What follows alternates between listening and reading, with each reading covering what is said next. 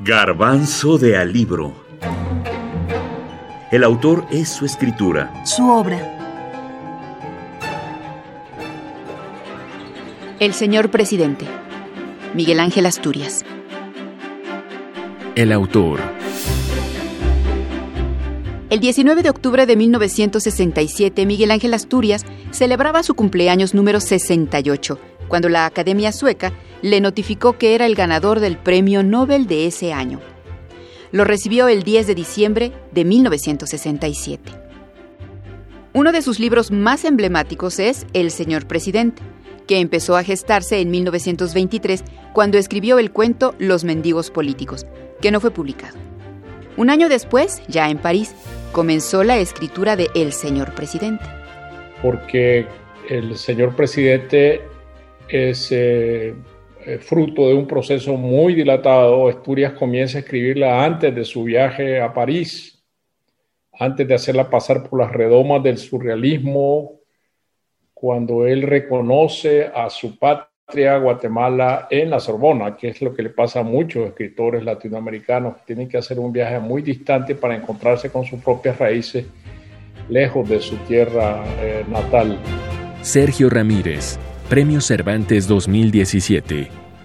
Yo vine a París el año 1924 y seguí los estudios del profesor Georges Raynaud, que dictaba una cátedra en la Sorbona en París, en la Universidad de París, que se llamaba Ritos y Religiones de los Indios de la América Central.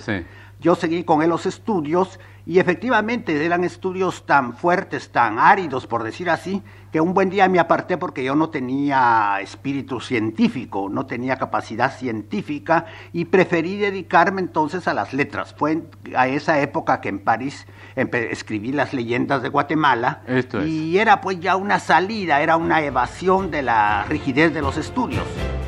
En 1933 la obra estaba ya terminada, pero la publicó hasta 1946 en la Ciudad de México. Mario Vargas Llosa dice, Asturias consiguió en esta novela algo muy original. La belleza lingüística del libro está dentro de una verdad histórica.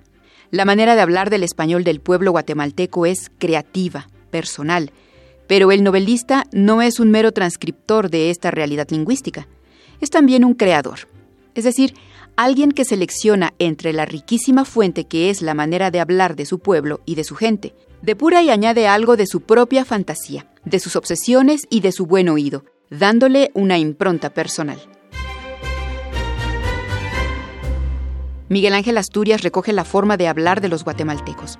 Esto hace que algunos términos sean muy familiares para ellos, pero extraños para un lector extranjero.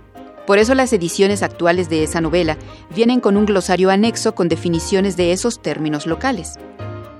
El realismo mágico yo lo explico esta, en esta forma. Yo creo que la mentalidad del indio muchos hechos que son reales se transforman en legendarios y muchas leyendas las toma el indio como hechos reales. Hay pues una realidad realidad para el indio y una realidad sueño, una superrealidad o, o como llaman los surrealistas, una especie de surrealismo en esta mentalidad, en esta forma de vida del indio, que ve las cosas bajo estos dos tonos. Ahora, en la forma literaria que yo lo expreso, lo que procuro y no es una receta literaria, sino a mí me sale muy naturalmente, lo que procuro siempre es a la realidad agregar una realidad de sueño, una realidad onírica en la cual los detalles son tantos que se vuelve más realidad que la misma realidad.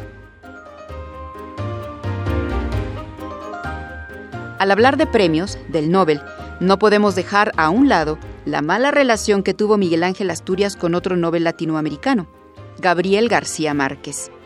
Asturias acusó a Gabo de que su novela Cien años de soledad era plagio de La búsqueda de lo absoluto de Balzac. El colombiano jamás le replicó. Una vez le preguntaron a este último qué opinaba de Asturias y respondió, es una hermosa provincia española. Miguel Ángel Asturias, El Señor Presidente, edición conmemorativa 2020.